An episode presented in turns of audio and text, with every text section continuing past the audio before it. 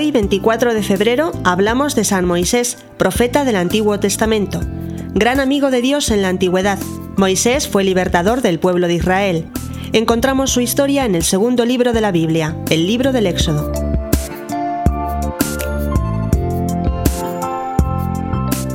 Moisés significa rescatado de las aguas. Hubo un faraón en Egipto que viendo que el pueblo hebreo se multiplicaba más que el egipcio, ordenó que matasen al nacer a todos los niños varones de los hebreos e impuso pesadas cargas a los israelitas.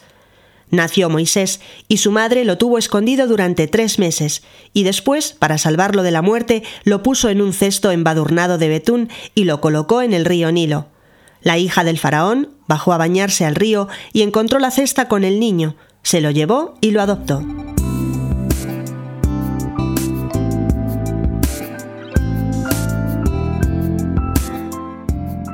Un día, cuando Moisés era ya mayor, vio cómo un egipcio atormentaba a un hermano suyo de raza, a un israelita, y mató al egipcio. La cosa se supo y el faraón buscaba a Moisés para matarlo. Entonces él, para ponerse a salvo, huyó al desierto de Madián, se hizo pastor y se casó con Séfora, de la cual tuvo dos hijos, Eliezer y Gersón. Un día, mientras cuidaba las ovejas en el desierto, vio Moisés que unas zarzas ardían sin consumirse. Se acercó para ver lo que ocurría y el Señor le habló diciéndole, Yo soy el que soy, que había oído las oraciones que le dirigían los israelitas y había decidido liberarlos, y que le había elegido a Moisés para rescatarlos de la esclavitud y los conduciría a la tierra prometida.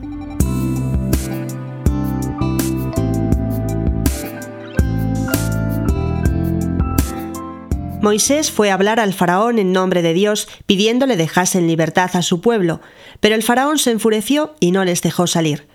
Castigó el Señor a Egipto con diez plagas terribles, y por fin el faraón dejó libre al pueblo de Israel para que abandonara Egipto. Más tarde, el faraón se arrepintió y envió su ejército en persecución de los israelitas. Pero al llegar al Mar Rojo, las aguas se abrieron de modo que los israelitas pudieron atravesarlo, mientras que el ejército del faraón se ahogó en el mar. Cuarenta años anduvieron los israelitas por el desierto, durante los cuales Dios obró prodigios para dar agua y alimento a su pueblo. Les dio el maná. Moisés hablaba con el Señor cara a cara. En el monte Sinaí, Dios dio a Moisés las tablas de la ley, los diez mandamientos, y estableció una alianza con el pueblo de Israel. El pueblo se comprometía a cumplir los mandamientos y el Señor a protegerlos, pero el pueblo no siempre fue fiel a su promesa. Por fin llegó Moisés con su pueblo al monte Nebo, muy cerca de la tierra prometida que el Señor les iba a dar, y allí moriría Moisés.